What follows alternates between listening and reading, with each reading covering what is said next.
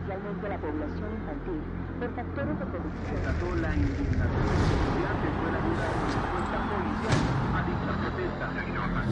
11 muertos deja la batalla campal entre militares que bombardearon la ciudad. De.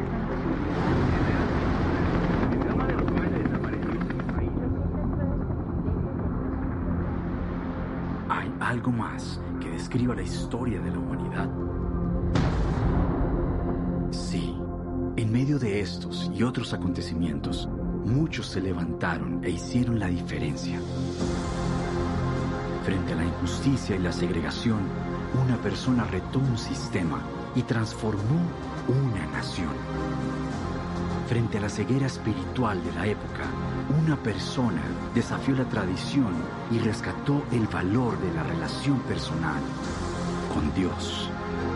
Frente a la desigualdad de derechos, una persona se convirtió en un símbolo de transformación y resiliencia. Frente a una situación de hambre y escasez, una persona ayudó a mitigar la pobreza de toda una nación. Frente al distanciamiento social, una persona ideó la manera de conectar nuevamente al mundo. Frente a una ciudad destruida y en ruinas, una persona asumió el papel de reconstruir lo que estaba perdido. Tan solo una, una persona puede hacer la diferencia.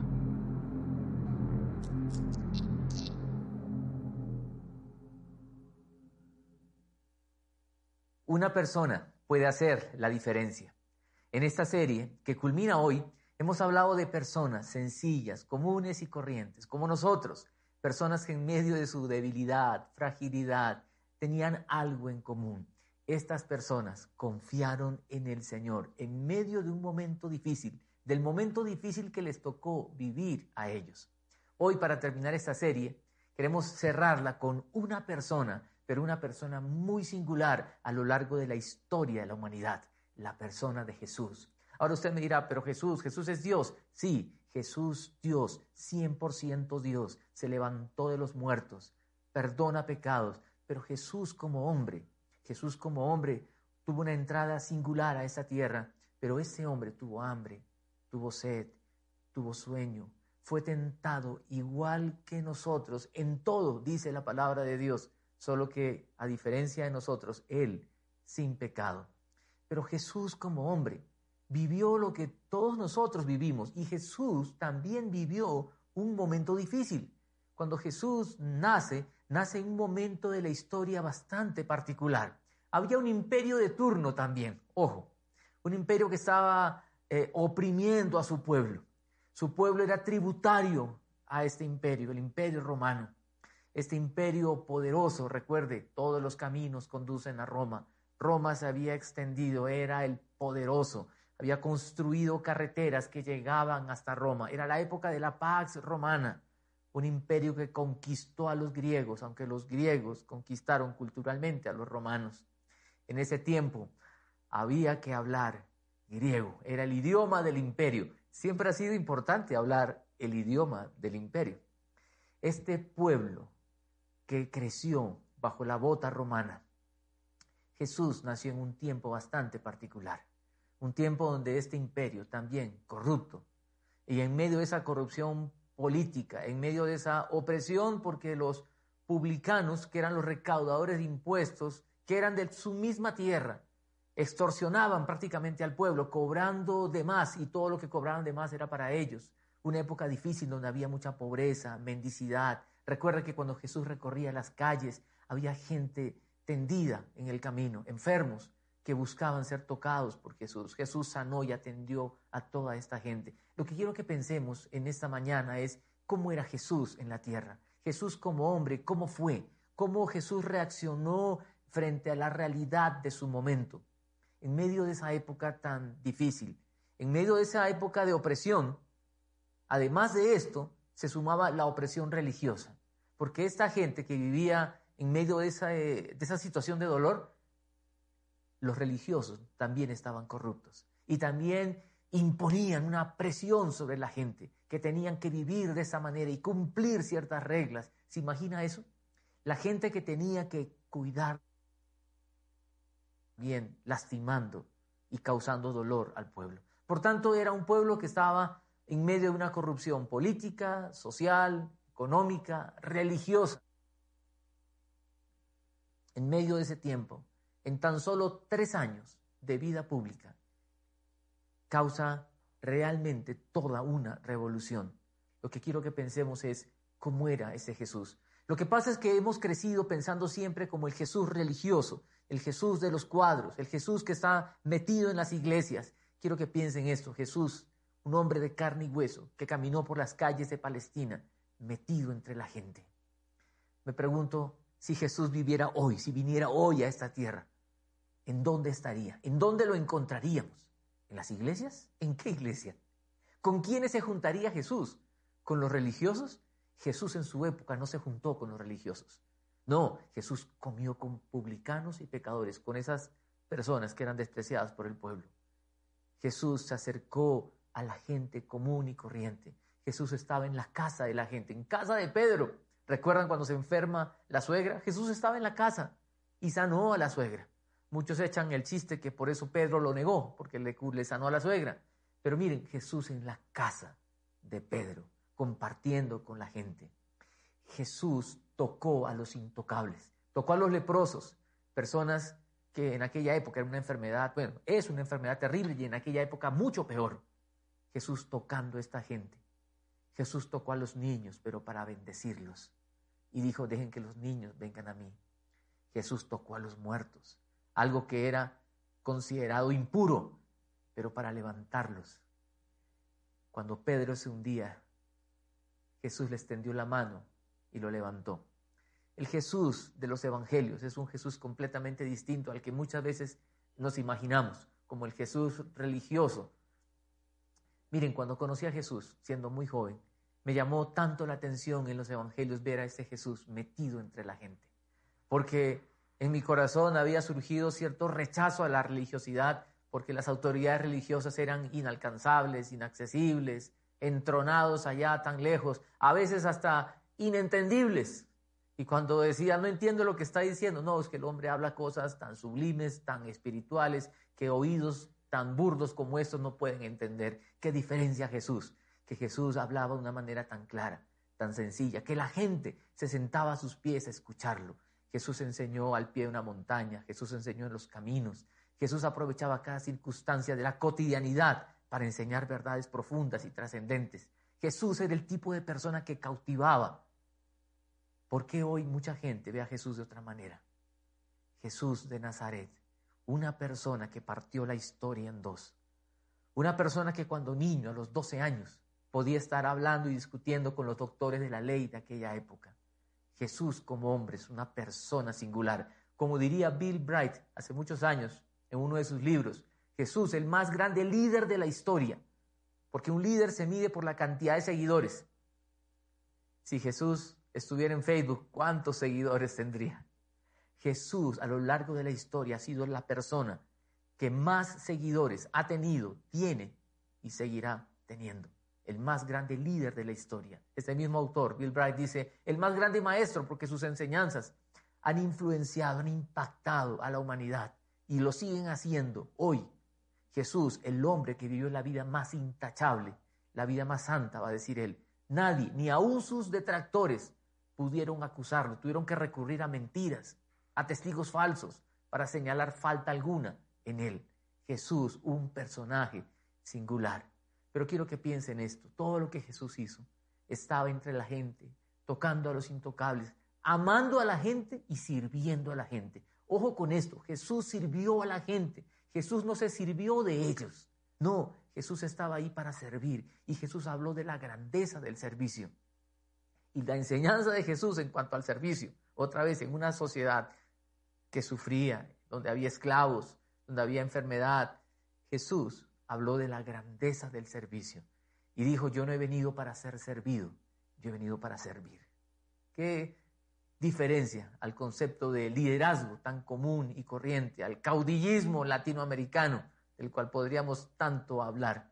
Oswald Sanders, un autor hablando del el liderazgo de Jesús, dice lo siguiente, y escúchelo por favor. Dice, Jesús era un revolucionario, no en el sentido de guerrillero, sino en su enseñanza sobre el liderazgo. El término siervo implica poco prestigio, poco respeto, poco honor. A la mayoría de las personas no les atrae un papel de poco valor como ese. Sin embargo, cuando Jesús usó el término, era sinónimo de grandeza. Y esa era una idea revolucionaria. Jesús habló de la grandeza del servicio. En medio de una sociedad, otra vez, que sufría, Jesús fue alguien que llevó esperanza. Por eso hoy quiero que piensen esto. Jesús extiende gracia y no juicio. Jesús, en medio de su momento histórico, fue una persona que llevó esperanza, una revolución del amor y del servicio. Jesús tocando a los intocables. El toque de Jesús en la gente. Miren, como les decía cuando conocí a Jesús y verlo en los evangelios y ver otro retrato de Jesús, era algo que me atrajo tanto, que por eso los evangelios fueron los primeros libros de la Biblia en los cuales me sumergí para conocer a ese Jesús. Y le doy gracias a Dios en el lugar en donde conocí a Jesucristo, porque cuando comencé a caminar con Él, los líderes que estaban alrededor eran personas así, cercanas, personas que, que escuchaban, personas que en eso se parecían a Jesús. Y le doy gracias a Dios por esas experiencias. Cuando fui al seminario a estudiar teología y Biblia, recuerdo con tanto cariño que una de las enseñanzas tan especiales era estar estudiando en medio de los profesores. ¿Imagina eso? ¿Dónde se ve eso? Donde uno tiene ahí su apartamento y al lado está el otro profesor y arriba el otro profesor y abajo el otro profesor. Eso me llamó tanto la atención porque Jesús era así con su gente. Jesús en medio de la gente. Jesús no tenía algo especial. Recuerdo los campamentos a los que asistí en el lugar donde conocí a Jesús. Un movimiento que está en el mundo, que trabaja con jóvenes, Young Life. Recuerdo que en esos campamentos los líderes estaban con la gente. No había la carpa especial de los líderes, como se suele hacer muchas veces en algunos lugares. O en eventos empresariales, la suite especial de los directores, dirigentes, gerentes. No, Jesús estaba en medio de la gente, untado de pueblo, por decirlo de alguna manera. Ese es el modelo de Jesús, extendiendo gracia y no juicio. Por eso pienso, Jesús, ¿qué espera de nosotros hoy? ¿Qué espera de nosotros hoy? Podríamos contar muchos relatos de Jesús. Jesús con saqueo, cuando le dice saqueo, ven y va y come con él. Yo le animo, por favor, que usted lea los evangelios y conozca al verdadero Jesús de las Escrituras. Pero quiero hablarle de un relato que es supremamente importante. Solo uno, otra vez, podría contarle muchos. Y por eso le animo a que se meta en los evangelios. Lea los cuatro evangelios, entre ellos se complementan. Pero quiero que piense que Jesús, en un momento, le trajeron a él una mujer que había sido sorprendida en el acto mismo del adulterio. Imagínense eso. Yo quiero leerle la historia. Quiero que usted ponga mucha atención a lo que vamos a ver aquí. Mire, dice así. Al amanecer, se presentó de nuevo en el templo. Toda la gente se le acercó y se le sentó a, eh, a enseñarles. Los maestros de la ley y los fariseos llevaron entonces a una mujer sorprendida en adulterio y poniéndola en medio del grupo, le dijeron a Jesús, Maestro, a esta mujer se le ha sorprendido en el acto mismo de adulterio. En la ley Moisés nos ordenó apedrear a tales mujeres. ¿Tú qué dices? ¿Se imaginan esa escena? Traen a esta mujer y dice sorprendida en el acto mismo del adulterio. Esos sinvergüenzas, ¿dónde estaban? Que fisgoneando por allí. Yo no sé. Y dice que en la mañana, al amanecer, de pronto la mujer amaneció allí en casa de, de, ese tipo, pero de pronto estos sinvergüenzas estaban como ya siguiéndola. Otra pregunta que me hago es, ¿dónde estaba el hombre? ¿Por qué trajeron solo a la mujer? ¿Y al hombre por qué no lo trajeron también para tirarle piedra? Solo trajeron a la mujer. Pero a estos religiosos de la época, que otra vez, lejos de estar allí para restaurar, sanar, consolar la vida del pueblo, estaban para acusar. Traen a la mujer y le dicen, Jesús, ¿qué hacemos con esta mujer? La ley dice que hay que apedrear. Imagínense esa, esa la ley del Antiguo Testamento. ¿Cuántos apedreamientos habrían en este tiempo. A ellos no les importaba la ley, ni les importaba la mujer. Lo que a esta gente le importaba era buscar cómo acusar a Jesús. Porque si Jesús decía, sí, tírenle piedra, iban a decir Jesús está en contra del imperio romano, la ley romana que impedía que ellos hicieran ese tipo de ejecuciones. Y si Jesús decía, no, no, no, no le tiren piedra, por favor, iban a decir Jesús está en contra de Moisés, de la ley que nosotros hemos recibido. Lo que ellos eran, lo que ellos querían era tenderle una trampa a Jesús. Era lo mismo, recuerda usted lo de si dar o no dar tributo, ¿recuerdan? Dale a César lo que es del César y a Dios lo que es de Dios. Aquí otra vez, lo que quieren es tentar, hacer caer a Jesús. ¿Qué hace Jesús? Quiero que lea. Con esta pregunta le estaban tendiendo una trampa para tener de qué acusarlo, pero Jesús se inclinó y con el dedo comenzó a escribir en el suelo. Yo no sé qué estaba escribiendo Jesús. Algunos han tratado de especular en cuanto a esto, que escribió tal cosa o cual cosa. Yo no sé si Jesús estaba jugando triqui en el piso, no sé qué estaba haciendo. Pero lo que quiera que usted encuentre, por favor, todo es simplemente especulación. No hay certeza de lo que Jesús estaba escribiendo en el piso. Pero dice que se puso ahí como a escribir. Yo imagino el desespero de estos tipos, porque ellos de pronto diciendo, aquí lo cogimos, porque tiene que decir una de estas cosas. Lo que diga, venga, lo agarramos y tenemos de qué acusarlo. Y Jesús tranquilo comienza a escribir y ve el relato. Y como ellos lo acosaban a preguntas, Jesús se incorporó y les dijo, aquel de ustedes que esté libre de pecado, que tire la primera piedra. E inclinándose de nuevo, siguió escribiendo en el suelo. Jesús les dice algo que va a acusar la conciencia de esta gente. Y él otra vez sigue escribiendo en el suelo. Imagínense esa escena, ellos esperando que Jesús caiga en la trampa y Jesús tranquilo les dice algo que les va a retumbar en el corazón y en la mente. Y el relato continúa. Al oír esto, se fueron retirando uno tras otro, comenzando por los más viejos hasta dejar a Jesús solo con la mujer que aún seguía allí. Vea la conciencia de esta gente. Estos acusadores salieron acusados por su conciencia. Y dice desde los más viejos, no tengo nada en contra de los viejos, yo ya soy un viejo de 55 años, pero lo que quiero decirles es, miren, las personas más maduras, nosotros, los más viejos, somos los que más podemos ayudar o más problemas podemos crear también. Dice que ahí los más viejos, los que debían poner orden, los que por su experiencia deberían decir, oiga, no estamos obrando bien. No, ellos, su conciencia les acusa porque sabían que no estaban obrando bien, no tenían un corazón limpio. Miren, no estoy defendiendo a los jóvenes, por favor. Yo creo que el problema es el corazón humano, pero lo que creo que aquellos que han vivido más, que hemos recorrido un poco más, tenemos más responsabilidad de poder reaccionar de manera correcta ante los errores del momento. Aquí esta gente acusada por su conciencia comienza a retirarse y el texto continúa y dice, entonces él se incorporó y le preguntó, mujer, ¿dónde están? ¿Ya nadie te condena? Nadie, Señor. Tampoco yo te condeno. Ahora vete y no vuelvas a pecar. Vea lo que Jesús le dice a esta mujer. Yo podría condenarte porque yo no he cometido falta. Jesús como hombre fue tentado en todo, al igual que usted y yo, pero él no cayó en pecado. Y Jesús le dice, mujer, yo tampoco te condeno. Jesús extiende gracia. Jesús no le está diciendo, bueno, mi hijita, vaya y siga pecando, mi amor, vaya, vaya. No, no, no, no se trata de eso. Cuando decimos que extiende gracia, no es que está pasando por alto la ofensa. Dios no es así. Dios no es un Dios que se hace de la vista gorda ante el pecado. No.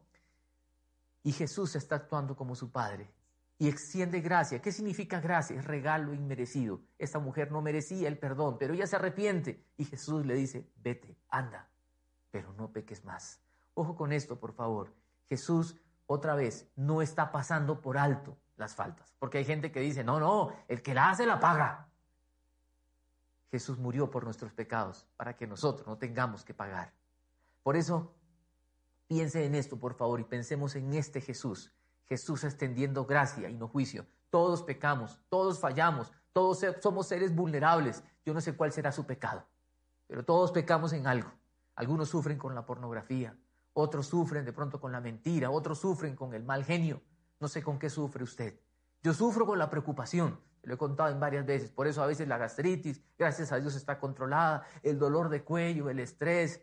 Le cuento eso a mis amigos. Me dicen, ore, no sea pecador. Sí, yo oro, yo sé. Pero ¿qué hago con este cuerpo que a veces me lleva a preocuparme? Y me ayuda a salir a, hacer, a montar bicicleta ahora que no se puede. Bueno, hago rodillo. Sí, hago ejercicio. Miren, hay personas que juzgan a otros. Y yo creo que el Señor nos ha llamado a juzgar. Jesús lo que hace es perdonar. Todos somos pecadores, pero el Señor extiende gracia y no juicio, cualquiera que sea la realidad en la que estemos en este momento, o el sufrimiento que estemos pasando. Jesús quiere extender su gracia y no juicio. Y Jesús, si hay pecado en nuestra vida, lo que Jesús quiere decirnos es, ve y no peques más. Él es el que perdona, Él es el que restaura. ¿Se imagina esta mujer? Yo me imagino esta mujer llena de miedo y de temor, me van a matar. La vida estaba en juego. Esa mujer estaría pensando, miren, voy a morir. Y la vergüenza también, la vergüenza ante toda esa gente. ¿Se imagina qué acto tan bochornoso, tan vergonzoso, tan humillante? Pero Jesús le dice, vete y no peques más. Esa mujer volvió a vivir. ¿Saben? Y así hay muchas personas, hoy también, que necesitamos escuchar de Jesús que nos diga, ve y no peques más. Todos sufrimos con algo, pero quiero que eso quede en nuestro corazón. Ve y no peques más. Esta persona, Jesús de Nazaret, hizo una gran diferencia en su tiempo. No era cualquier persona y no fue alguien que estuvo entre los religiosos otra vez. No. Por eso pienso que si Jesús estuviera hoy aquí en Bogotá, Él no estaría metido en las iglesias, Él estaría en la calle, en las casas, en la plaza del mercado, estando con la gente, tocando a la gente, tocando a los intocables y diciéndole a la gente, arrepiéntanse porque el reino de los cielos se ha acercado. Arrepentimiento fue el mensaje de Jesús. En medio de este tiempo de dolor, de sufrimiento, de pandemia, de incertidumbre, de todo lo que estamos viviendo, siempre nos hemos hecho la pregunta, ¿qué nos dirían estos personajes de los que hemos venido hablando? Noé camina con Dios, José sueña los planes de Dios, Samuel escucha al Señor, Débora participa de los planes, de las ideas inusuales de Dios. ¿Qué nos diría Jesús? Quiero decirle, Jesús nos ha dejado su palabra. Y por eso le animo a que lea la palabra de Dios. Empiece con los evangelios.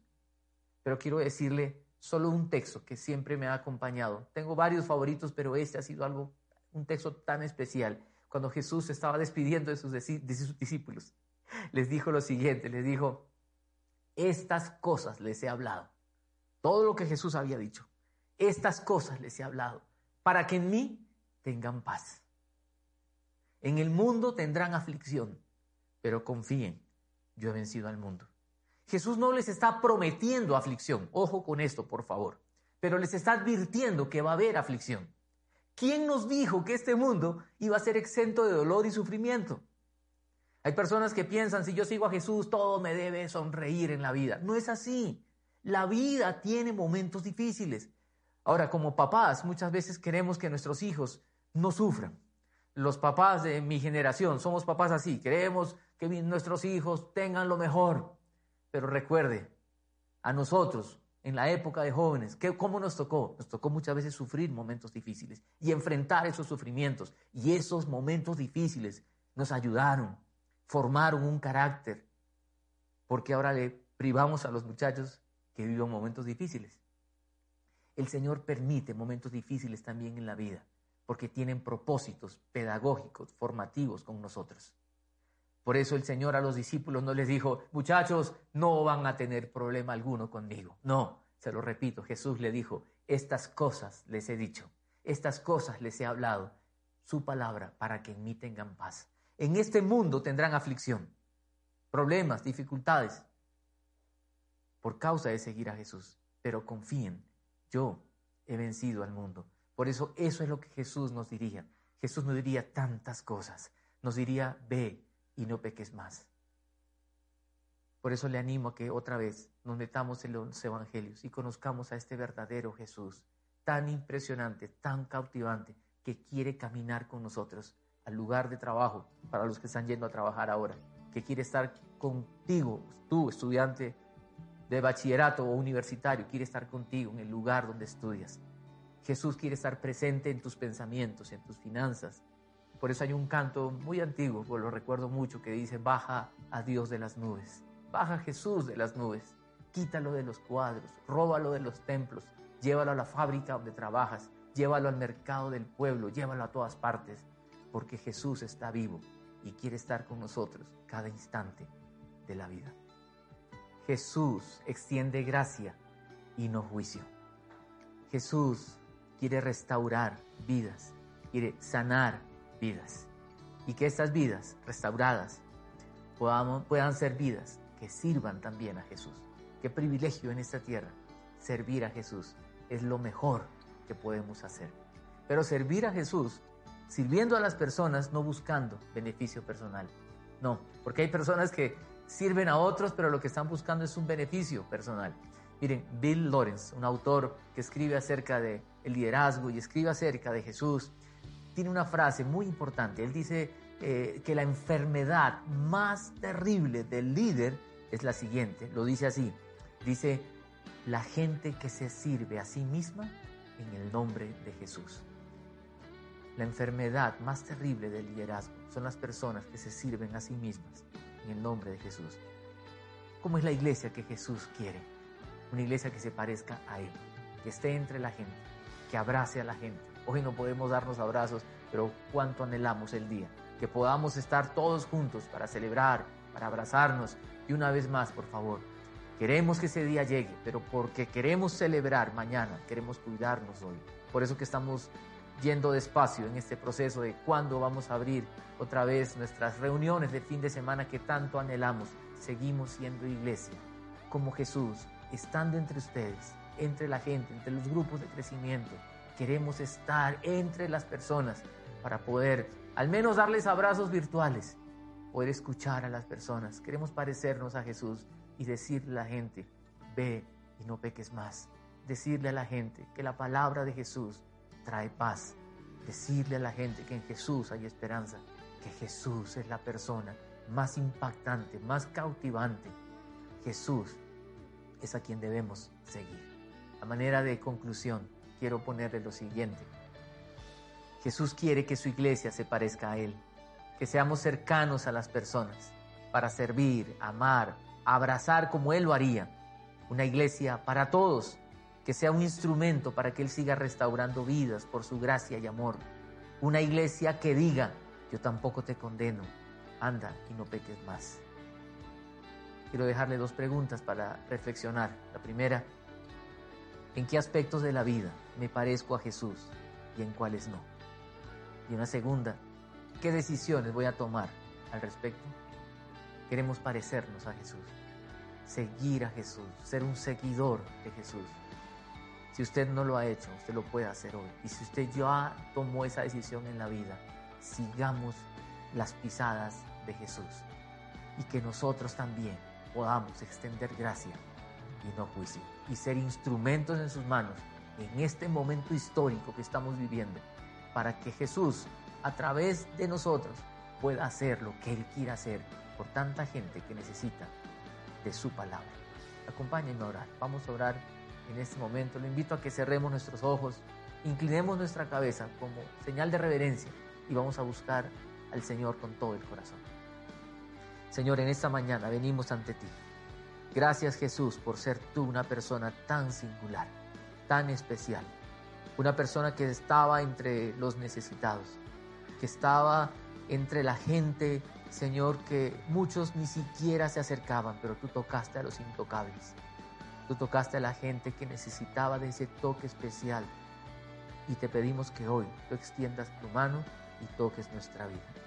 Te pido que tú extiendas tu mano, Señor, en este momento y toques la vida de tantas personas que están pasando momentos difíciles, de dolor, de sufrimiento, de incertidumbre, de tanto quebranto. En un momento tan difícil en el que estamos viviendo, queremos que tú, Jesús, seas igual que en el primer siglo, esa esperanza de vida porque tú estás vivo. Tú te levantaste de los muertos porque tú, además de hombre, eres Dios que perdona pecado. Y por eso te pedimos, Señor, perdónanos. Venimos ante ti y queremos escuchar tu voz en nuestro corazón diciéndonos, tampoco te condeno, ve y no peques más. Gracias por tu perdón restaurador. Gracias por tu amor tan grande. Queremos parecernos un poquito a ti, Señor, porque seguirte a ti es lo mejor de la vida. En el nombre de Jesús oramos. Amén. Que Dios los bendiga, que Dios los guarde.